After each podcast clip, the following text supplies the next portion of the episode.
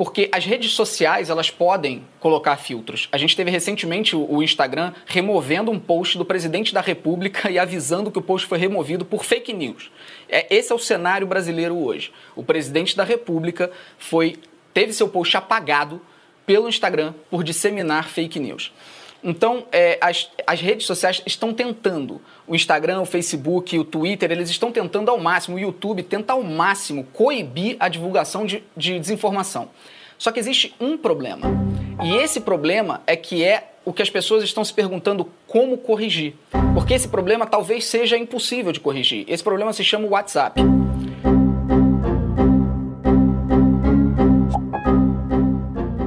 Hoje a gente vai um pouco mais a fundo sobre o porquê a internet deu mesmo ruim.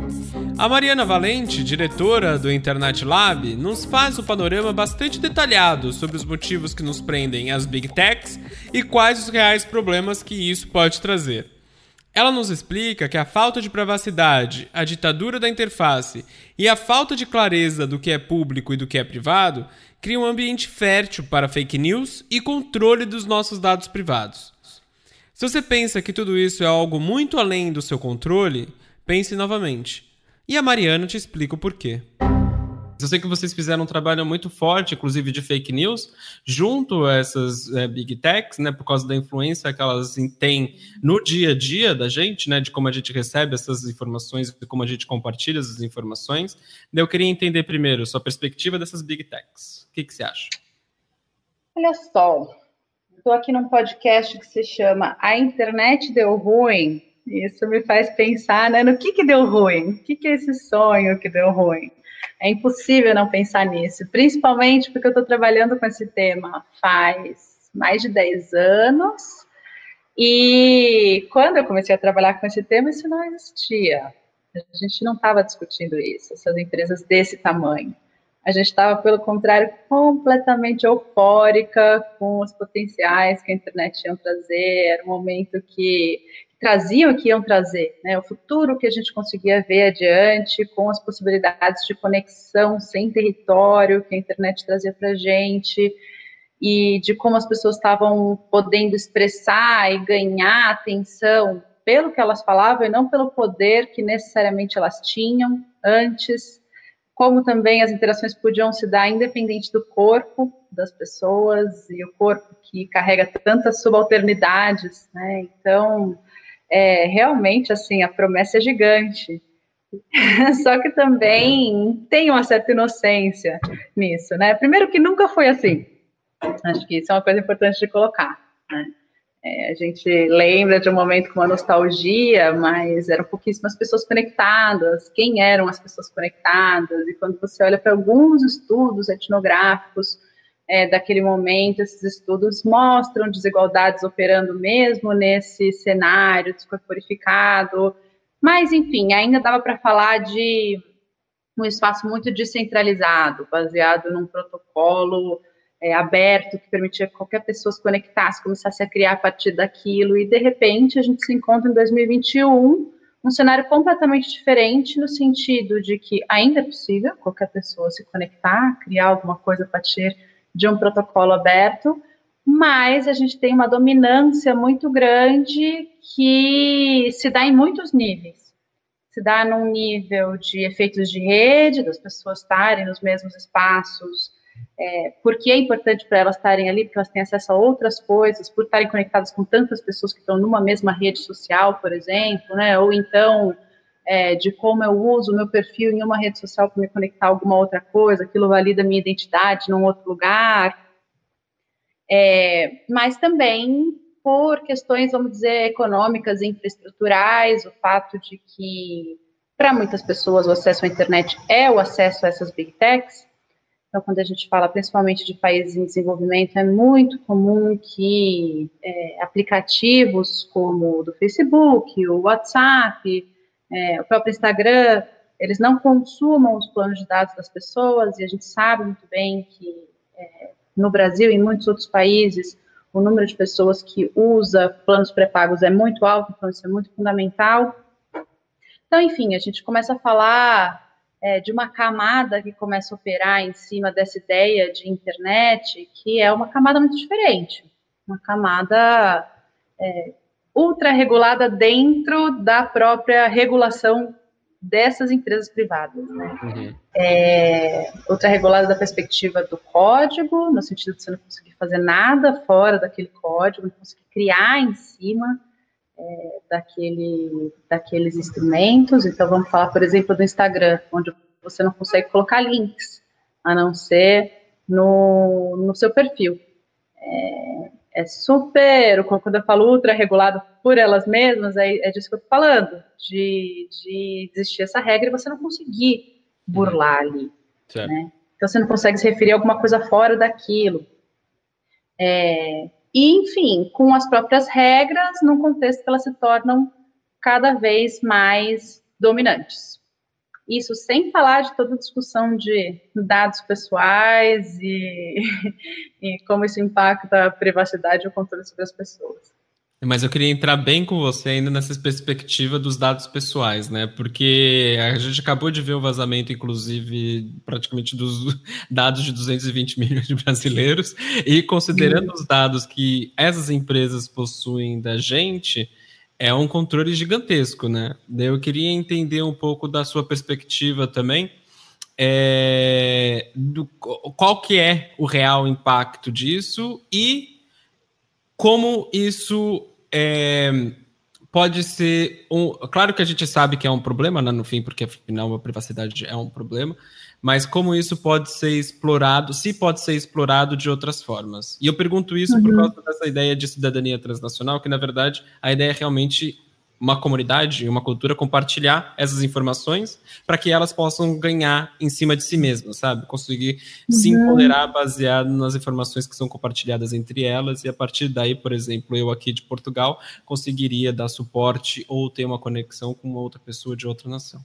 Né? Por isso que eu queria saber um pouco mais dessa uhum. importância dos dados, porque eu acredito que seja super importante também por uma outra perspectiva de percepção do que, que é o essencial para o dia a dia.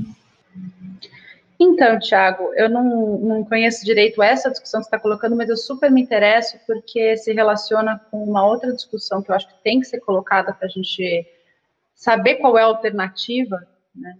É, que é a discussão de data ownership ou de data commons. Né? Provavelmente essas coisas estão relacionadas em algum lugar e essa eu venho acompanhando um pouco mais. É, essa, essa perspectiva de olhar para os dados das pessoas como coisas que elas possam controlar é, no nível individual, no nível comunitário, pensar nisso como um pool de recursos que pode ser colocado em favor delas, das comunidades delas, né, a partir dessa perspectiva dos comos mesmo. Isso não poderia estar mais distante de como os dados estão sendo explorados pelos modelos de negócio na internet. Eu estava ouvindo uma parlamentar é, do, do Parlamento Europeu, essa semana falando um pouco sobre o Digital Services Act, essa, essa proposta que foi feita e que está, quem se deve estar tá acompanhando daí, super pegando fogo. É, eu ainda estou começando a acompanhar, tentando entender, mas o ponto que ela colocava numa discussão sobre a GDPR, proteção de dados pessoais, era é, como que a gente pode, nesse contexto desse tipo de uso de dados, ainda basear uma proteção de dados tão fortemente na ideia de consentimento num contexto em, de dependência, de oligopólio, de, é, de dificuldade de compreensão do que, que você está consentindo. Né? Quando você começa a usar aqueles aplicativos que, que mapeiam os trackers, é, que vêm como que os seus dados estão sendo utilizados, para onde que eles estão sendo compartilhados, etc., você vê que, na verdade, está consentindo ali pelo uso dos seus dados, pelo, pelos terceiros, por terceiros, etc., você não sabe exatamente o que está acontecendo, né? É, e aí, eu acho que sua pergunta é muito fundamental, mas qual que é o risco verdadeiro para as pessoas, né? Porque, às vezes, a gente fala isso, disso num nível muito abstrato e acho que pode escapar das pessoas qual que é o risco verdadeiro. Parece uma coisa um pouco paranoica, né? Ou uma coisa um pouco teórica, vamos dizer. E tem muitos níveis de riscos. Acho que você mencionou um aí, que é o vazamento de dados, que é um nível muito mais básico, muito mais fácil de entender. É, eu estava lembrando de quando o general Heleno postou o CPF dele no, nas redes sociais, e as pessoas começaram a fazer é, conta do Netflix, se associar a partido, se associar a clube, é, todo tipo de coisa com o CPF, e isso com uma forma de ilustrar que de posse de documentos você consegue fazer muita coisa, muita coisa em prejuízo da pessoa. Né? Quando a gente vai para um nível um pouquinho acima desse mais básico, né, de pegar o CPF e abrir uma conta, ou é, é, usar para alguma finalidade pode prejudicar a pessoa, quando a gente pensa em alguém que é, corre algum risco da exploração das informações dela, da exposição das informações dela. Então, alguém que é ativista ou jornalista e está se contrapondo ao poder, ou alguém que é vítima de violência doméstica e precisa se esconder. Né? Tem esse termo que é doxing, que é a exposição de dados pessoais de uma pessoa. Isso pode acontecer por causa da posse de muitos dados pessoais de forma descontrolada. Mas aí a gente ainda está falando de, vamos dizer, um vazamento de dados. Né? Seria, vamos dizer, o excepcional, seria uma coisa que você conseguiria resolver com segurança ou controlando que esses dados não, não escapassem. Eu lembrei de um outro caso aqui, é, de uma jornalista que, que escreveu sobre machismo no mundo nerd, e aí uma pessoa que estava falando mal dela em alguns fóruns é, conseguiu acesso ao sistema do Serasa e obteve o endereço dela e começou a enviar todo tipo de coisa para casa dela e ameaça e ela teve que se mudar é, e passou muito medo foi é, uma situação super super complicada enfim mas a gente ainda está nesse campo é, de vazamentos agora a utilização de dados não é só para isso né? a utilização de dados forma é, é, ela é feita de forma a formar perfis sobre as pessoas mas o mais preocupante não é nem o perfil que os dados podem construir sobre você. E, eles, e tem coisas preocupantes nisso também, né? Porque o, é, esses dados podem é, inferir coisas que não são necessariamente verdade, é, ser parciais e etc. Mas a parte mais preocupante é que os sistemas é, informacionais atuais, eles usam esses dados de forma preditiva. O que isso quer dizer? Quer dizer que eles vão tentar adivinhar o que, que eu faria em seguida. O que, que eu compraria, o que, que eu gostaria de ver, se eu quero ver uma coisa mais triste, porque isso provavelmente vai me fazer passar mais tempo na plataforma, se eu quero ver uma coisa mais feliz, porque eu estou precisando ver uma coisa mais feliz e aquilo provavelmente vai me deixar mais tempo ali. Se depois de eu ver uma foto de um doce, eu provavelmente quero comprar é, açúcar de um determinado lugar, um pirulito, e aí eles podem me mostrar um pirulito, enfim. É, tudo coisas que são feitas com base em predição e que podem manipular sem que eu entenda exatamente que eu estou sendo manipulado. Onde que isso pode chegar quando a gente sobe ainda um degrau?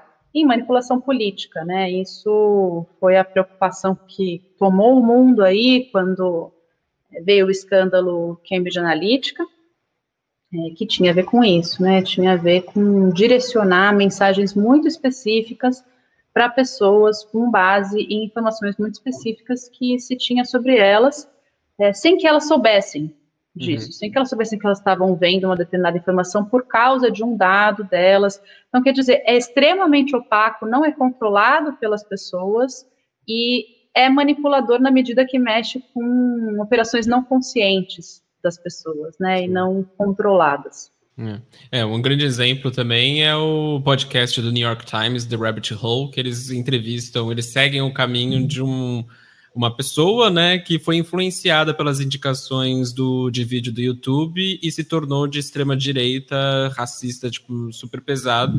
E depois ele se viu indo para a extrema esquerda do nada. Então, uma pessoa que por causa de influências eh, de algoritmo, né, de sugestão de algoritmo, acabou indo para os dois espectros da, da, da, da, política, né. Mas nisso é. também.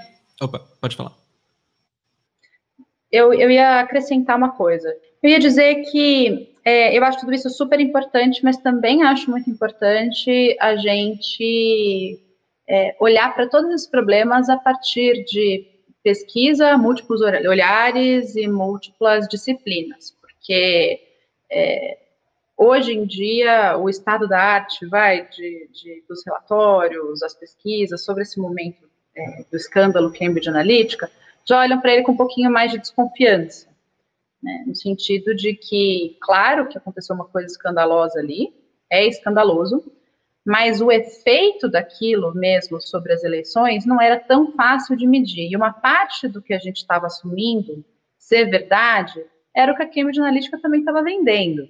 Né? A Cambridge Analytica estava falando que tinha uma quantidade de dados imensa sobre as pessoas, conseguia manipular, conseguia atingir resultados eleitorais. Isso é o que ela vende para os clientes dela.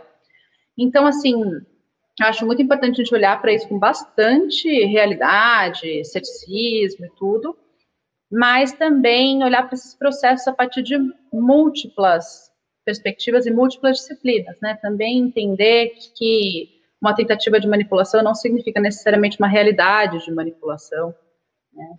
É, que, que as pessoas reagem diferentemente à exposição de informações. Então, eu só acho importante colocar isso para a gente também não cair num tecnocentrismo né, naquela ideia de que tudo é determinado pela tecnologia e ela é a causa fundamental das, de uma determinada transformação social ou de algo que está acontecendo.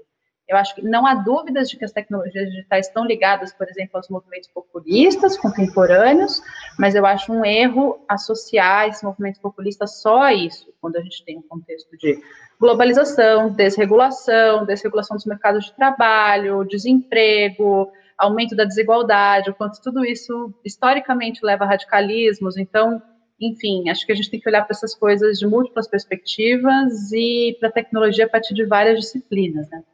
É, no fim, a tecnologia é só usada para preencher um problema que já está ali, né? No fim, é só um uhum. meio e não necessariamente o fim. É, pegando inclusive essa parte do Cambridge Analytica de suas influências no impacto político, eu falo sobre isso também no primeiro episódio, mas bem passando porque não a ideia não era discutir isso é, profundamente também.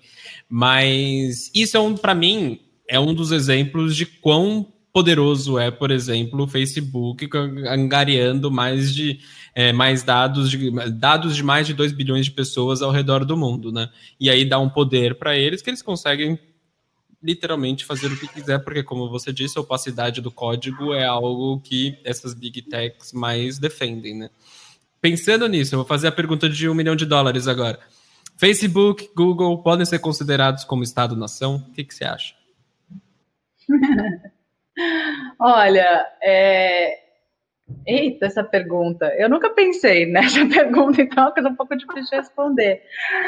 É... Se eu for voltar, eu sou advogada, né?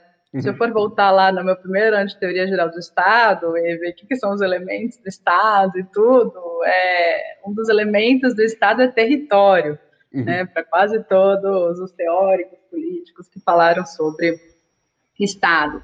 Então, assim, se eu for olhar dessa perspectiva conceitual, eu acho difícil, mas eu entendo a sua pergunta ao mesmo tempo. A sua pergunta está indo para um outro lugar, está desafiando esses conceitos, está né? Tá, tá falando de um espaço que é um espaço virtual, em que as pessoas estão submetidas a determinadas regras e tem um é, enforcement dessas regras. Né? Do mesmo jeito que uma das coisas que o Estado tem é o monopólio da violência, né? nos conceitos clássicos ali. É, agora, eu acho que também é, seria simplista falar que é só isso. Uhum, claro porque a gente tem estados-nação bloqueando plataformas inteiras é, dos seus territórios, né? É, uhum. Tem várias plataformas que não estão, não entram na China, tem várias plataformas que não estão autorizadas nos Estados Unidos também. É, então, os estados-nação têm uma jurisdição sobre essas plataformas.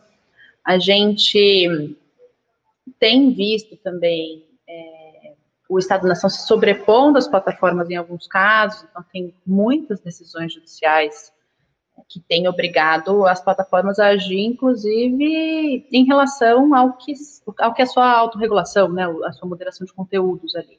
Então, para, por exemplo, um conteúdo voltar ao ar, tem muitas decisões acontecendo nesse sentido, né? A plataforma vai lá, remove um conteúdo a partir dos seus termos é, próprios de serviço e o judiciário vai e fala, é, volta para o ar.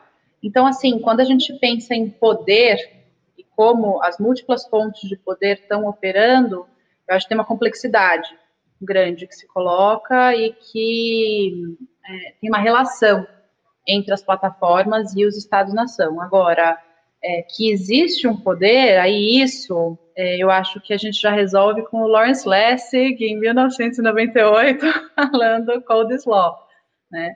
É, não precisa, a gente não precisa nem de, de literatura mais recente, né? Impressionante como ele resolveu coisas naquele livro. Assim. Você lê um livro de 99 e fica é, fascinado com como ainda faz sentido.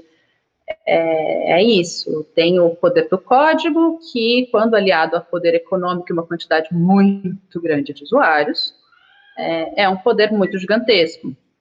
E aí, quando a gente vê as plataformas removendo um presidente da, das suas plataformas, né, que é o caso do Trump, a gente pensa nessas relações, né, quer dizer, é, é um líder de Estado que está sendo deplatformed, né, a gente não achou uma palavra, desplataformizado, acho, em português, está sendo desplataformizado, saindo da plataforma, não foi a primeira vez que aconteceu, com políticos de, de ranking alto, mas o fato de ser o presidente dos Estados Unidos, de fato, coloca elementos novos aí, né? E aí acho que o, o elemento que coloca é, então, o Twitter é mais poderoso que os Estados Unidos, né?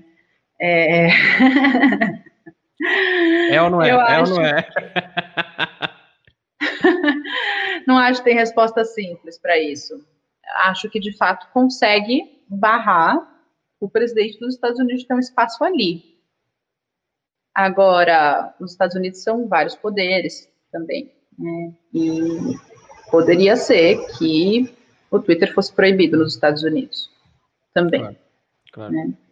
É, enfim, tem todo o direito norte-americano, claro, que colocaria mil amarras para isso acontecer, mas isso não está fora de cogitação, é isso que eu quero dizer. Os poderes, acho que eles. É um pouco mais complexo. É, agora, acho que as plataformas se tornaram mais poderosas que muitas coisas transnacionais que a gente conhece. Isso, não há dúvidas. É, não, Tese, você até falou do, do, do, do Lessig, mas eu lembrei também do Galloway, que ele fala que a interface também é um problema de ditadura super forte, porque afinal nos molda de como é, Nossa, como você sim. disse do Instagram, né? Do Instagram que a gente não conseguir colocar link, é um problema de interface ali que está moldando como a gente se relaciona e se comunica é, por essas uh, plataformas, né? Daí eu queria também entrar um pouco nessa parte, porque você falou um pouco do tanto da interface, que eu acho que, por exemplo, o WhatsApp é algo que apela bastante para a interface fácil de compartilhamento de mensagens e, consequentemente, de fake news. Daí eu queria entrar um pouco nessa parte também do fake news, justamente que eu acredito que essas plataformas, se não foram coniventes, às vezes ajudaram muito de isso conseguir acontecer. E eu queria entender um pouco, é, inclusive dos estudos que vocês já fizeram, sobre como é que essa relação de fake news e essas big techs. Sim. Nossa, esse é um dos assuntos mais complexos. A gente teve aqui no Brasil a discussão do PL das fake news no ano passado e a gente viu como não tinha consenso nem dentro do próprio campo, muitas vezes, nem sobre o diagnóstico, nem sobre o que fazer. Dentro do próprio campo, eu quero dizer as organizações que trabalham com direitos digitais e que colaboram há pelo menos uma década. Uhum. E, vem, e, vinham relativamente concordando na maioria das coisas, né? E, e muitas começaram a discordar nesse momento mesmo. Eu acho importante colocar isso porque eu vou colocando minhas posições e tudo, mas elas não são consensuais nem no campo que eu estou atuando, né, nem nas pessoas mais próximas, inclusive. É, tem uma questão muito difícil, eu acho que é mesmo, difícil na regulação de desinformação nas plataformas, que é a própria definição da desinformação.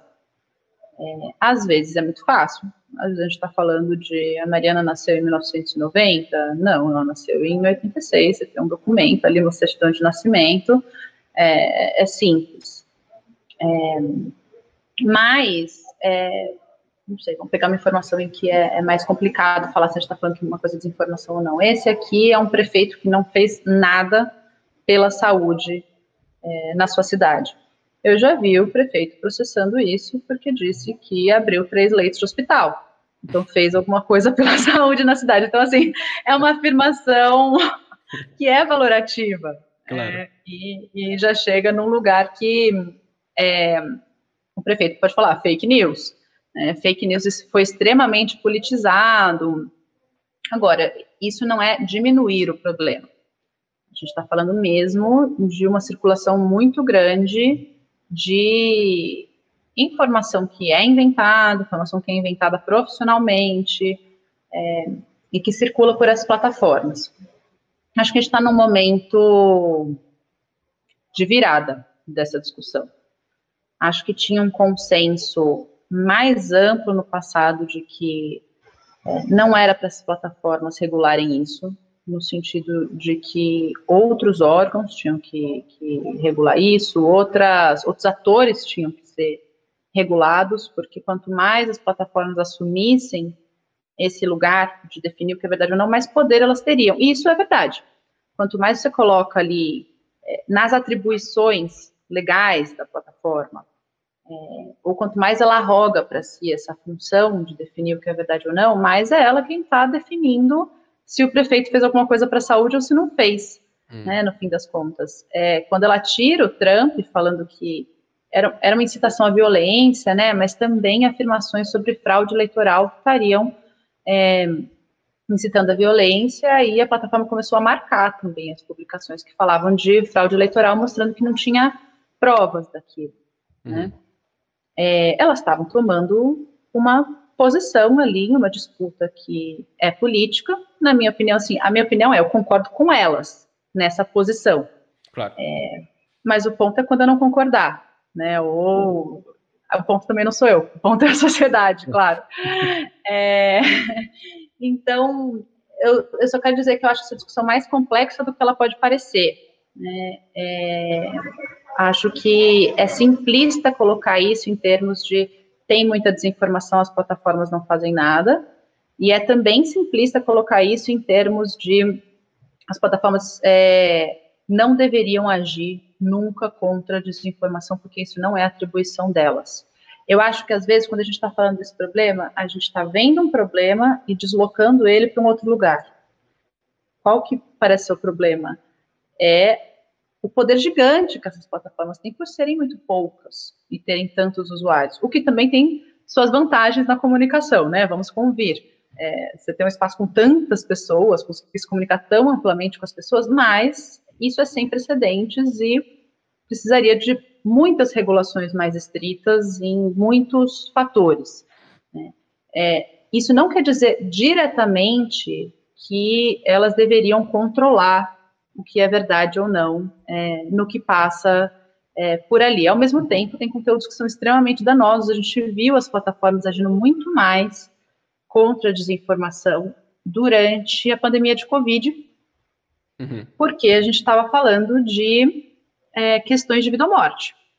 É, e aí as, as, plataformas mudaram suas políticas, né? mudaram o conceito de dano é, para estabelecer que removeriam ou marcariam, cada plataforma agiu de um jeito, né? É, em relação a conteúdos é, que, que pudessem causar dano à saúde pública. Agora, aconteceu nesse processo de os consensos mudarem. Isso mostra a complexidade. Né? No uhum. começo da pandemia se falava que máscara não ajudava. Agora máscara ajuda. Então, quer dizer, é, será que na medida que surge um consenso, e esse consenso é validado pelo órgão é, que se determina é, que, que vai ser o consenso, né, OMS, é, a gente tem que proibir todas as outras versões de outras coisas que surgem, é, e o quanto isso não prejudica o debate público, inclusive o avanço da ciência.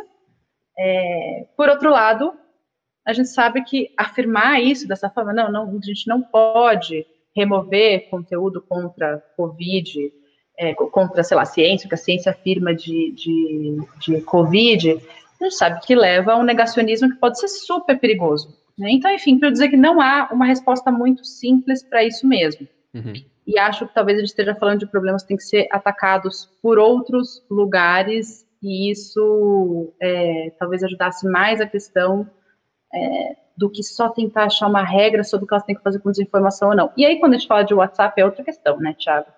Aí a gente está falando de um sistema que é, funciona muito diferentemente. Né? Não, não funciona com base nas mesmas regras das plataformas em que a comunicação é pública ou semipública. É, mas eu acho que a crítica mais contundente com a qual eu mais concordo sobre o WhatsApp é que, é, já que estamos falando de um aplicativo de mensagens interpessoais e que é protegido por criptografia, porque é, as mensagens são interpessoais, ele deveria é, coibir as funcionalidades que fazem com que ele pareça mais com um espaço público. E ele veio fazendo isso ao longo do tempo, mas faltam ainda ajustes. Mas quando a gente pega as eleições que mais preocuparam o Brasil, dessa perspectiva, que foram as eleições de 2018, que teve disparo em massa, uhum. é, mensagem sendo passada de grupo para grupo para grupo, uma proliferação gigante de grupos enormes, as pessoas sendo incluídas nos grupos por pessoas que elas não conheciam. É, tudo isso faz com que o WhatsApp comece a ser usado com uma qualidade de comunicação pública. Né? Então, é mesmo questionável por que, que um aplicativo que está sendo usado desse jeito vai ser protegido com uma criptografia que se aplica a mensagens privadas. Ao mesmo tempo, as pessoas também estão usando para mensagens privadas. Então, me parece que uma solução pela arquitetura aí é mais interessante. É, pensando que, bom, tá bom, então é, é, é, comunicação privada, eu sou totalmente a favor da criptografia forte, é, acho que isso é uma garantia para os cidadãos de muitas perspectivas, isso apoia outros direitos, direito de livre associação, direito de liberdade de expressão, é, mas, então, o WhatsApp, você não pode ter essas qualidades de é, transmissão em massa, hum. tem que ter uma atividade mais forte de coibir disparo em massa, é, pensar nessa questão dos tamanhos dos grupos, incluir pessoas em grupos que você não conhece, entrar em grupos sem autorização, todas as questões que transformam a qualidade dessa comunicação. Ah, eu sei que eu super dei voltas e não te não. respondi diretamente, mas eu não acho que não. tem muito uma resposta direta para essa pergunta não, mesmo. Super respondeu. Eu até fiquei pensando, até, tipo, eu fico, eu, principalmente na questão do WhatsApp, que faz parte do Facebook, o quanto essa criptografia também poderia ser útil, né? Porque afinal acabou de mudar o termos e serviços do WhatsApp, falando que eles vão necessariamente compartilhar, já compartilhavam, né? Mas eles vão necessariamente compartilhar as informações que acontecem no WhatsApp com o Facebook. Então você tem a junção dos dois usuários no WhatsApp e no Facebook, que aliás o Facebook agora ele pede o seu celular para fazer a autentificação de duas etapas, que daí ele consegue juntar também com as suas mensagens de WhatsApp. É. E eu fico pensando também nessa parte do poder na Suprema Corte que o Zuckerberg criou do Facebook, justamente para ditar o que é certo e o que é errado na rede social. Que daí, por isso que eu falo, eu acho que está super conectado mesmo, por mais que você achou que não respondeu. É. Na verdade, você super respondeu. O, a questão do WhatsApp, a integração com o Facebook, eu nem vou comentar, porque esse assunto ainda não consegui chegar depois da minha volta de férias. Eu tentei não ler sobre, então eu ainda não estou hiper atualizado, assim. Mas é, essas, essas soluções que estão surgindo, né, autorregulatórias, por parte das empresas, de criar boards, é, conselhos. É, eu não acho que elas sejam ruins ou não sejam bem-vindas, mas são claramente limitadas, né? Se colocam dentro desse âmbito é, é totalmente advisory, né? No sentido de que é, o board, enfim, tem, tem, é, é, uma coisa um pouco diferente, né? A maioria desses, desses conselhos são advisory, é, e a própria seleção das pessoas né, se dá pela própria empresa. Então, eu acho até bem interessante de uma perspectiva dos estudos de sociologia do direito, sabe, que olham para essa questão do poder, assim, pensando em novas institucionalidades. É, mas interessante assim desse lugar é, de governança, sei lá. É, pluralismo jurídico, múltiplas fontes e tal, acho que, está rolando uma loucura hum. com tudo isso. Mas acho que, de fato, não é disso só que a gente está precisando. Né? Claro. Acho que isso é, é bem limitado. É. E agora, para já caminhar para o encerramento, eu vou fazer uma junção de coisas loucas, só, mas não precisa preocupar com as referências. Né? Porque não sei se você tem acompanhado, você acabou de voltar de férias também, né?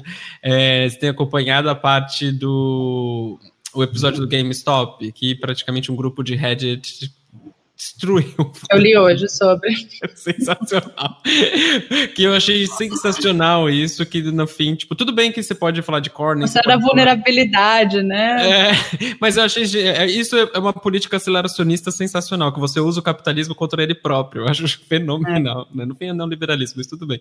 Mas pegando essa perspectiva que me deu uma esperança super forte, assim, quando você vê pessoas totalmente descentralizadas se organizando para ir contra esses grandes, é, tanto fundos de investimento, grandes companhias, enfim, tipo, essas grandes corporações, pensar o que, que poderia ser uma alternativa, o que, que a gente poderia. Qual poderia ser a solução? O que, que a gente poderia fazer para conseguir fugir dessas big techs? Se a gente Olha, fazer alguma coisa, né?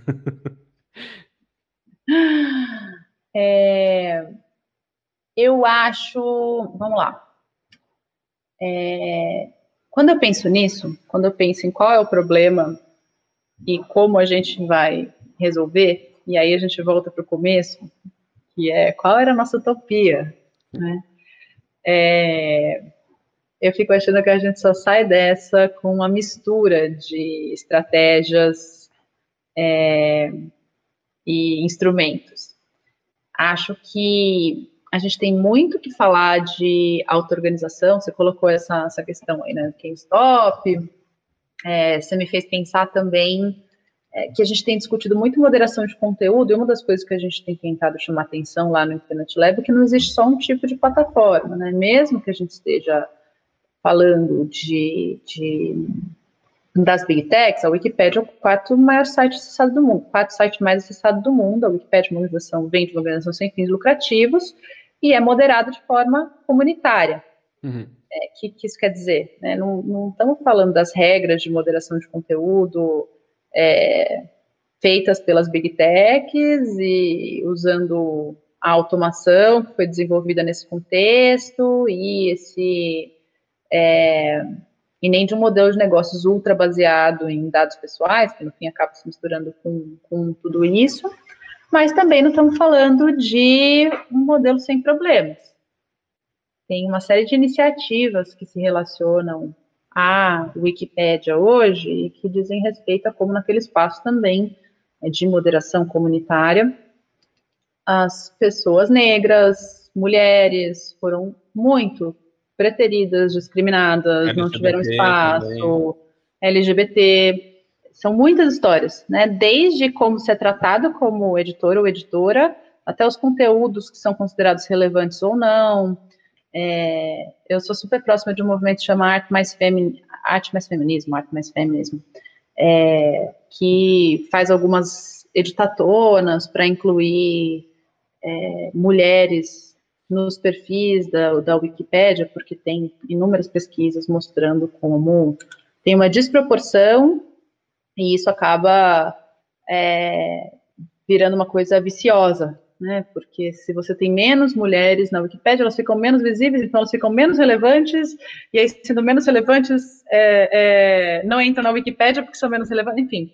É, tem uma questão de conhecimento aí, de epistemologia também, né? Muito, muito importante. Estou falando de tudo isso por quê? Porque eu acho que a gente também não pode romantizar soluções comunitárias como se elas fossem sempre dar certo ou sempre ser melhores. Né? É, eu fico frequentemente é, lembrando de um livro que eu amo, que chama From Counterculture to Cyberculture, é, de um historiador que chama Fred Turner. Ah, eu sei qual é, tá. Hum. Nossa, esse livro é genial. Ele pega, as, é bem crítico, pega as origens da cybercultura no comunitarianismo do movimento hippie nos anos 60 e tal, mas ele vai fundo nesse comunitarianismo, entender os personagens, e assim, não é só uma raiz cultural, é uma raiz de pessoas que saíram efetivamente desse movimento e foram é, ser muito importantes no início da cybercultura e tudo, né? E uma das coisas que aparece muito forte ali é, é como in, nessa vertente do comunitarianismo não foi suficientemente questionado o racismo, a homofobia, a misoginia. Então, assim, soluções comunitárias, só falar que são comunitárias, né, elas não necessariamente resolvem. A gente pode romantizar as coisas com isso e jogar para baixo do tapete outras questões. Isso tudo para falar que eu acho que a gente tem que pensar num conjunto de, de soluções e estratégias. Eu acho que passa por pensar soluções comunitárias, passa por pensar radicalmente, pensar radicalmente mesmo, assim, propostas é, novas sobre é, como lidar com dados. A gente lá atrás estava falando dos data commons, é, toda essa ideia de é, common pool of resources, né? De se talvez pensar numa forma de controle. A gente tem os meios tecnológicos para isso hoje, né? Para pensar é, em um controle que possa ser feito com muitos níveis assim de gestão individual, yeah. comunitária, etc. Mas regulação é muito importante. É, regulação pensada a nível internacional é muito importante também. Eu não acho que a gente vai chegar em um consenso internacional nos próximos anos sobre é, como que se tem que regular as plataformas, é, mas é, acho que você vai criando uma espécie de conjunto, né, de instrumentos, sei lá, recomendações, é, relatórios, etc., que vão, é, ou tratados parciais, né, que vão é, obrigando os países. E eu queria só falar de um outro aspecto ainda, Tiago, que eu acho uhum. que nunca é trazido Boa. nos nossos debates, que é uma discussão sobre economia digital, que pouca gente está fazendo, que está se dando nos tratados de comércio, principalmente. E aí, enquanto a gente fica discutindo as questões bastante na camada do conteúdo e também é, nessa discussão mais individual né, dos, dos dados, é, estão acontecendo negociações internacionais que estão criando regras vinculantes sobre como os dados devem circular é, livremente entre países e também sobre a não tributação de serviços digitais. Né? É, eu acho que é um debate super técnico, que não é simples de fazer, mas que eu acho importante de chamar atenção para ele. Porque esse debate está acontecendo na OMC hoje, uhum. é, de um, um, tratado de comércio eletrônico, né? e aí quando a gente fala de comércio eletrônico, as pessoas pensam que a gente está falando de eBay, mas não é isso, é de fluxo de dados, né? E, e, é uma, uma discussão que está diretamente ligada é, à tributação ou não desses fluxos de dados é, e a soberania dos países e aumento da desigualdade entre eles, né? Quanto mais os serviços começam a se dar digitalmente e são transfronteiriços que, que se tem pressionado para acontecer? Para ter pouca regulação a nível transfronteiriço e tem argumentos aí que se relacionam com coisas que a gente está acostumado a defender, né? Uhum. Que é a liberdade da informação, você está falando de coisas transnacionais aí tudo, né? Mas o que, que é essa liberdade da informação e o que, que é uma desregulação que vai, vamos fazer um paralelo aí para ficar mais fácil de entender, como se a gente estivesse falando da desregulação dos mercados financeiros internacionais, né? E aí o que é fogo é que essa discussão é praticamente impossível, é super, super difícil. É. Acessar esses fóruns é super difícil, mas a gente tinha que estar tá fazendo, porque uma fonte grande dos problemas e desses é, hipermonopólios e tal tá nesse lugar, né? A gente ainda não conseguiu discutir é, o ambiente digital a partir das regras que a gente já tinha. É, enfim, acho que não, não vai dar para a gente não enfrentar essa questão nos próximos anos. Mas no fim também está relacionado à digital sovereignty, né? Tipo, de como, por exemplo, super. a União Europeia está super dependente de empresas norte-americanas e quem é responsável pelo tráfego e pelas suas informações online, né? Que acaba sendo. Tá, só que aí quando chega nesses fóruns internacionais, a Europa e os Estados Unidos estão sempre aliados contra os países em desenvolvimento, tá? Então. É. Fato. então, assim, fica uma briga, né? União Europeia e Estados Unidos, é, só que é uma briga por soberania mesmo. é, mas que quem faz de um jeito interessante é a Índia, né? A Índia, a África do Sul, um pouco, tem toda uma discussão sobre a moratória, né, sobre os serviços digitais, é esse debate mais econômico. É, mas que parece que não entra muito, né, nessas nossas é. discussões, nesse nosso campo, fica eu muito... muito... Eu, pessoalmente, confesso que eu não sigo muito. É, eu comecei a acompanhar mais porque hum, tem um grupo de organizações super interessante que chama JustNet Coalition, hum. é, que é é, liderado principalmente pelo pessoal da IT for Change na Índia, mas também muito forte junto com Third World Network, é, um pessoal que atua nesses fóruns internacionais e tem a intenção de fazer a discussão do uhum. ambiente digital a partir de questões de justiça. Sim. É, e já vem com a perspectiva de que, olha, as discussões sobre direitos individuais, etc., já estão acontecendo. Né? Não que estejam indo super bem, mas já estão acontecendo. Mas quem está discutindo direitos sociais, direitos culturais, direitos econômicos, quem está se unindo às pessoas que discutem, por exemplo, soberania alimentar, para ver como é, a digitalização dos mercados alimentares está impactando alguns países no que diz respeito à soberania alimentar, como uhum. que a Amazon quebrando, é, sei lá que atores em tal país está impactando isso. E essa rede é super interessante de seguir porque coloca essas discussões mais de fronteira, sabe? Com, com outras discussões de justiça social e tudo. É genial. E acho que é bem legal. Quero. O logo desse podcast usa um ícone feito pelo FreePic e esse programa contou com a presença de Mariana Valente, trabalhos técnicos de Alessa e uma sonora extraída do Roda Viva com o Felipe Neto. A primeira música, uma mixagem com erros de computador, possui diversas entradas na internet, o que não possibilitou identificar devidamente o autor. Se você tiver alguma pista, por favor, deixe nos comentários ou me escreva pelo meu site paisagemfabricada.com.br. Até breve!